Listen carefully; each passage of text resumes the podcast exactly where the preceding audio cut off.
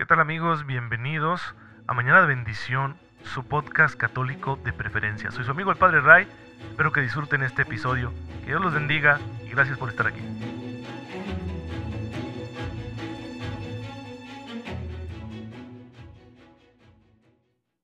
Muy buenos días hermanos, bienvenidos a su podcast católico favorito, Mañana de Bendición. Soy su amigo el Padre Ray, espero en Dios que se encuentren muy, pero muy bien, gozando ya de la gracia que Dios está poniendo en nuestras manos, porque Él confía en nosotros y con su ayuda nos permite lanzarnos hacia la santidad, con la seguridad de que, puestos siempre en comunión con Él, podemos conseguir las grandes hazañas, el heroísmo de la fe, las cosas grandes que Dios espera de nosotros. Podemos conseguirlas si estamos unidos a Él y la gracia nos permite eso, una unión constante con el Señor para que podamos adquirir de Él aquellos dones que nos santifican. Así que hermanos, ya saben, estamos en el camino correcto. Y muchos hermanos nuestros ya lo han logrado, la iglesia los conmemora, los recuerda cada día, cada día litúrgico tiene un largo elenco de santos, hombres y mujeres de todas las condiciones y de todas las épocas, que los celebramos para que nos ayuden con su intercesión y también porque son modelos para nuestra fe, modelos a seguir. El día de hoy, miren, voy a contarles un poquito de los santos que la iglesia recuerda hoy. Por ejemplo, recordamos a San Amós profeta. Los profetas del Antiguo Testamento son tenidos por santos, son venerados también en el calendario litúrgico. Y Amós fue un gran profeta al que el Señor le encomendó unos anuncios muy importantes para el pueblo de Israel. Y lo más bonito que recordamos de él es su humildad, porque en el libro de Amós, que se encuentra en las Sagradas Escrituras, él escribe que no era profeta, que el Señor lo sacó de sus actividades ordinarias, del rebaño, de los cultivos, y de ahí se lo llevó a profetizar. Entonces es la manera que Amós tiene de decirnos este mensaje no es mío, es de Dios. Hoy veneramos a San Amós el profeta, pero también a San Renato de Mérida, un monje del siglo III que va a vivir, nace, nace y vive en España, va a llegar a ser obispo de Mérida, España, y va a ser martirizado. Un hombre que se consagró a Cristo y dio la vida por él.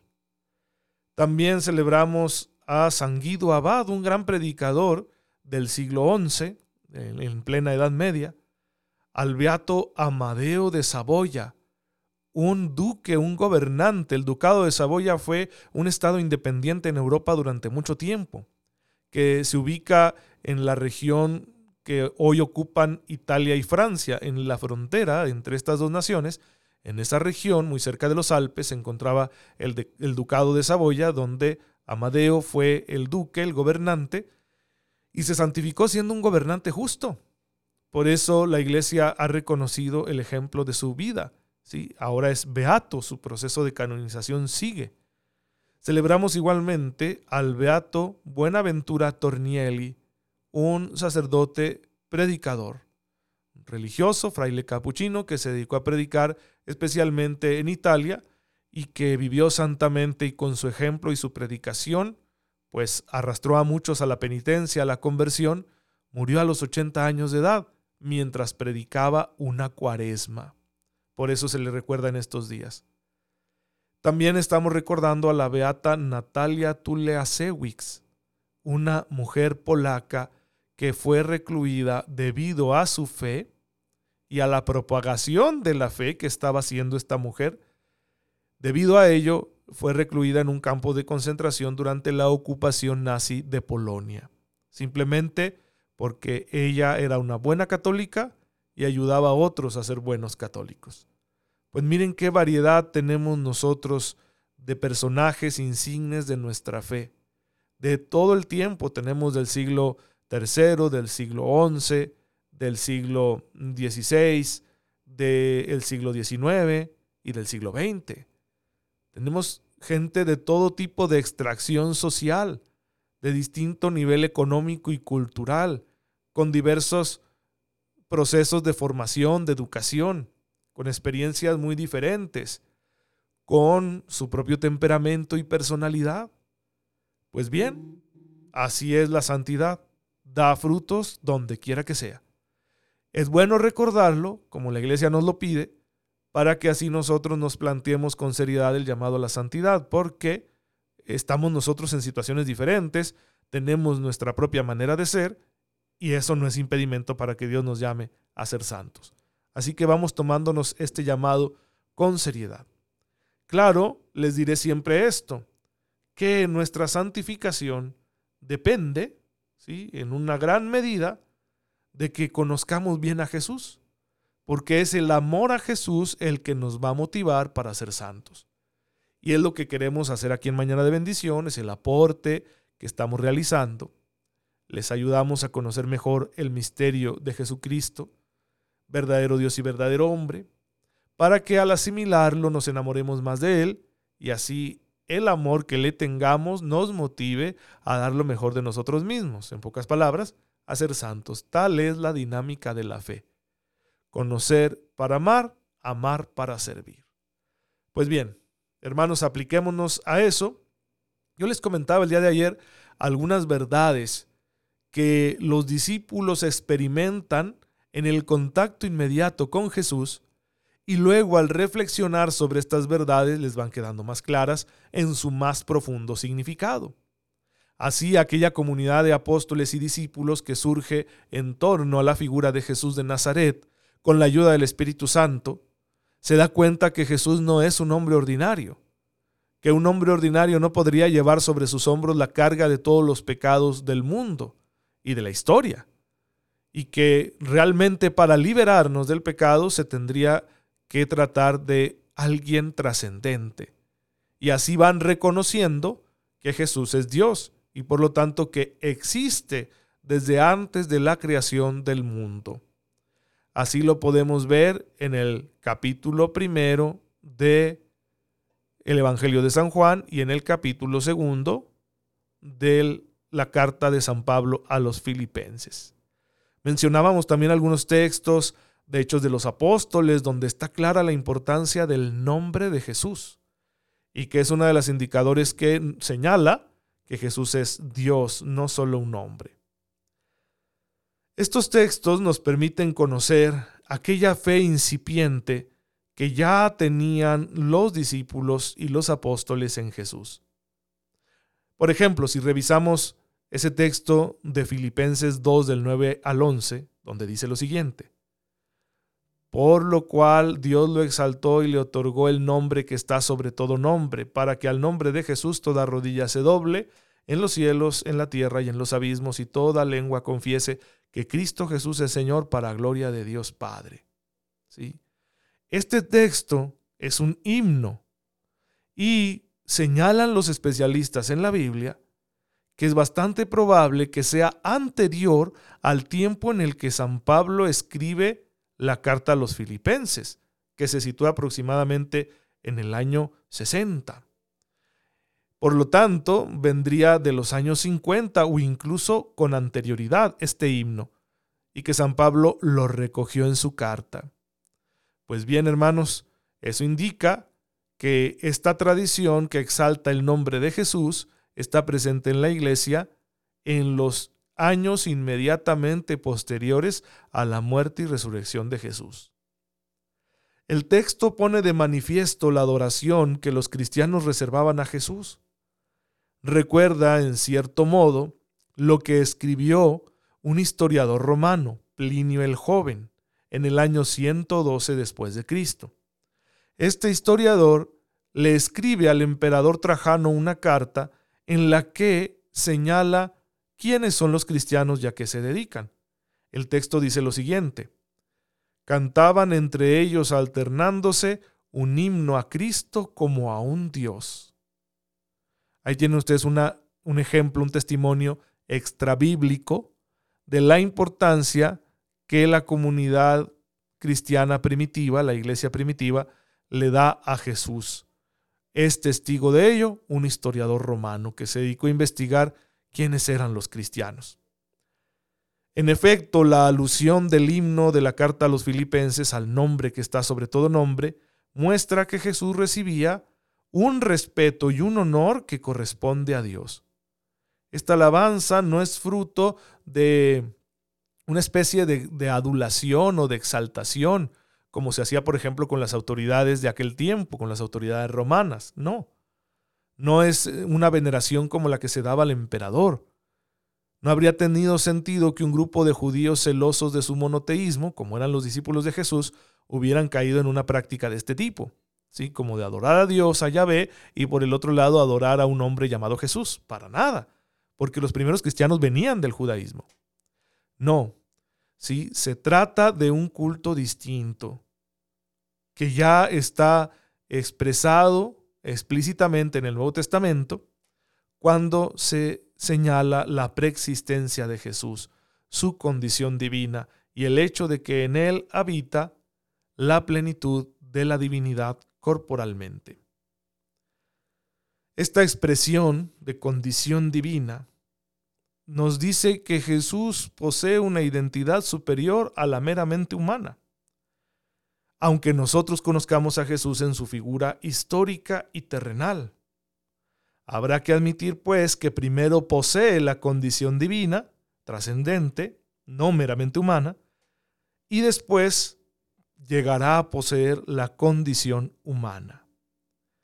Este estado es, por tanto, la descripción de una preexistencia gloriosa y divina de Jesús junto al Padre.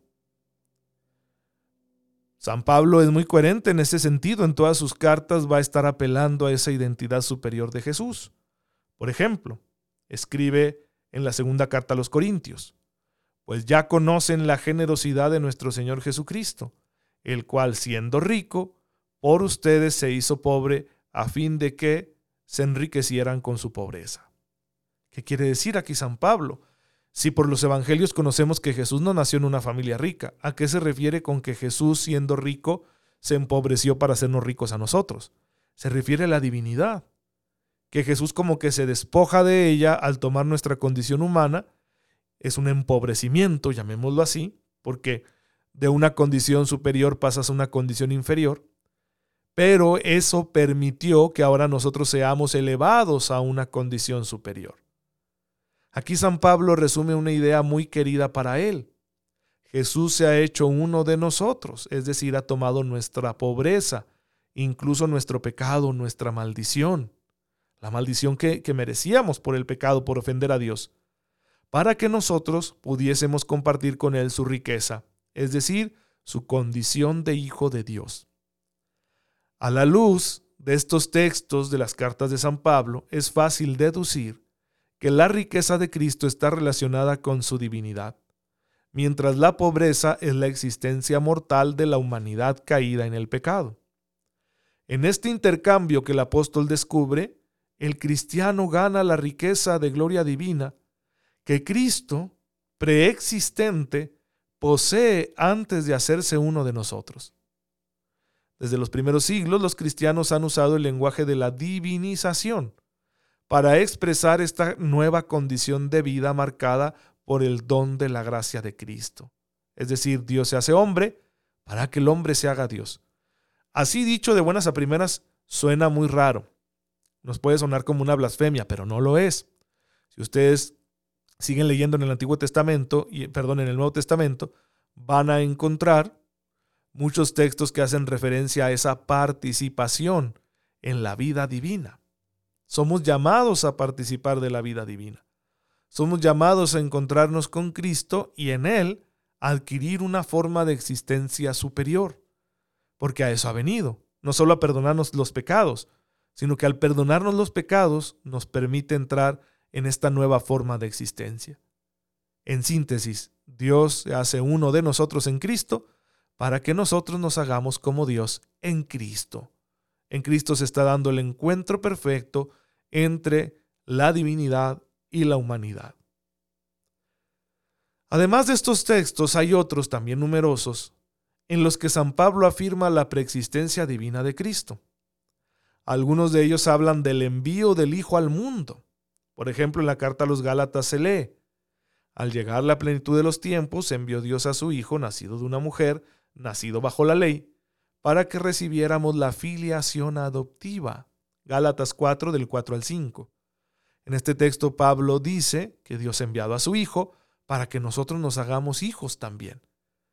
Es decir, Dios envía a su Hijo, Jesús es Hijo de Dios, y en Jesús nosotros llegamos a ser también hijos de Dios. Claro, en un sentido distinto. El credo nos lo dirá después con claridad, que Jesús es el Hijo pero no engendrado. Nosotros, perdón, no creado, sino engendrado. Nosotros en cambio, en cambio somos hijos de Dios creados. No hemos sido engendrados por el Padre, pero hemos sido creados por Él. Son acciones distintas. Nuestro modo de relacionarnos entonces con Dios siempre será más limitado que el que Jesús tiene con su Padre, por supuesto. Pero este don de llamarnos y de ser verdaderamente hijos de Dios llega a nosotros gracias a que el Hijo se ha hecho uno de nosotros. En el momento establecido, Dios introduce a su Hijo en la historia. Este nace de María. María es la mujer de la que habla San Pablo en la carta a los Gálatas. El texto presupone que antes de su nacimiento, el Hijo preexistía ya en la condición divina. De otro modo, ¿cómo habría podido ser enviado? Hablar de envío haciendo referencia a alguien que no existe es por lo menos sorprendente. En todo caso, el texto aplica a continuación la misma idea al Espíritu. La prueba de que ustedes son hijos es que Dios ha enviado a sus corazones el Espíritu de su Hijo que clama, Abba, Padre. Gálatas 4:6. El Espíritu del Hijo es enviado al corazón de los cristianos para hacerles reconocer que ahora ellos también son hijos de Dios. También aquí es evidente que antes de existir en el corazón de los cristianos, el Espíritu estaba en el Hijo, y por eso es posible hablar de un envío del Espíritu del Hijo. que parece un trabalenguas, hermanos, pero es que tenemos nosotros una verdad muy grande, trascendente, que supera nuestro entendimiento, pero que se está haciendo inteligible para la iglesia. Es decir, está siendo revelada. Estos textos del Nuevo Testamento son el indicio de la revelación de la identidad de Dios. Una identidad que supera la idea que tenían los judíos de Dios. Es el indicio de la revelación del dogma de la Santísima Trinidad, donde vamos a decir que Dios es uno en tres personas, tres personas distintas, un solo ser, una sola sustancia en el sentido filosófico. Esto nos permite entender que el misterio de Dios es más dinámico de lo que creíamos. Es decir, no es un ser único en el sentido de que sea monolítico, él solito y ya, sino que Dios, aunque es un solo ser en el sentido filosófico, es en realidad la comunión de tres personas, las tres preexistentes, las tres eternas, las tres gloriosas, las tres perfectas, las tres infinitas, en una eterna comunión de amor. Esto ha sido siempre, ¿sí? Siempre es y siempre será. ¿Por qué? Porque Dios es eterno. Dios no está en el tiempo. Dios simplemente es así. Evidentemente que a los primeros creyentes, es decir, a los apóstoles, al resto de los discípulos que creían en Jesús, al mismo San Pablo, no les es revelada esta verdad de golpe sino que se les va revelando gradualmente a través de la experiencia de fe, del contacto, del encuentro que ellos tienen con Jesús. Creen en Jesús y al reflexionar sobre su fe, descubren con la ayuda del Espíritu Santo que Jesús no es un hombre ordinario, sino que Él existía antes de la creación del mundo, por lo tanto se trata de un ser divino, pero no es alguien distinto a Dios, sino que es Dios mismo. Solo que ahora estamos conociendo que Dios en su interior, por decirlo de alguna manera, es tres personas. Ya identificamos al Padre, ya identificamos al Hijo, y el Nuevo Testamento va a empezar a identificar al Espíritu Santo. Y ahí tenemos ya en pañales, si ustedes quieren, la doctrina de la Santísima Trinidad. He ahí la razón por la cual Jesús resucitado, cuando envía a sus discípulos a evangelizar, les dice que bauticen en el nombre del Padre y del Hijo y del Espíritu Santo, es decir, en el nombre de Dios. ¿Sí? Esa es la identidad de Dios. Ustedes y yo en el bautismo nos convertimos en hijos de ese Dios, es decir, en hijos de la Trinidad. Somos engendrados de nuevo por la Trinidad, en la fe, en la gracia, no en la carne. Pues bueno, hermanos, como pueden ver, esta enseñanza es bastante profunda. Hay que conocerla bien, porque esto nos va a permitir descubrir quién es Jesús y poder amarlo más. Es, es básico, es fundamental para nuestra vida cristiana que nos dediquemos a estudiar, a comprender, a asimilar esta revelación que el Espíritu Santo le ha ido dando a la iglesia gradualmente, para que así cada día sepamos más de Jesús y al conocerlo mejor podremos amarlo más. Todo esto tiene que conducirnos a la oración, a la plegaria, a decirle a Dios aquellas palabras de Job, que Job le dijo cuando ya Dios se le reveló, yo te conocía solo de oídas, pero ahora te conozco en verdad. Pues también nosotros tenemos que dejar de conocer a Dios de oídas porque quizás solo lo conozco por lo que me dijeron mis padres o mis abuelos, o en el colegio católico donde estudié, o en la catequesis infantil, o en el grupo de jóvenes, o en algún retiro al que pude ir, o en algún libro. Esa experiencia no es que no sea real, es muy buena y necesaria, pero puede ser insuficiente, porque tal vez nunca ha sido mi conocimiento de Dios, sino el conocimiento de otros que lo pusieron en mí y yo más o menos lo acepté. Pero ahora hay que hacerlo nuestro y decir, vaya Señor, te voy conociendo mejor, te comprendo cada día más y te amo también más. Dame la gracia de que ese amor que te tengo me mueva a servirte más todavía. Te damos gracias, Padre, porque has querido revelarnos a tu Hijo como Salvador del mundo. En Él podemos acercarnos a ti y alcanzar una vida más elevada, la vida de la gracia. Concédenos aprovechar estos dones todos los días para que algún día podamos ser admitidos en tu gloria. Por el mismo Cristo nuestro Señor. Amén. El Señor esté con ustedes. La bendición de Dios Todopoderoso, Padre, Hijo y Espíritu Santo, descienda sobre ustedes y los acompañe siempre. Gracias hermanos por estar en sintonía con su servidor. Oren por mí, yo lo hago por ustedes y nos vemos mañana, si Dios lo permite. Síganse cuidando mucho.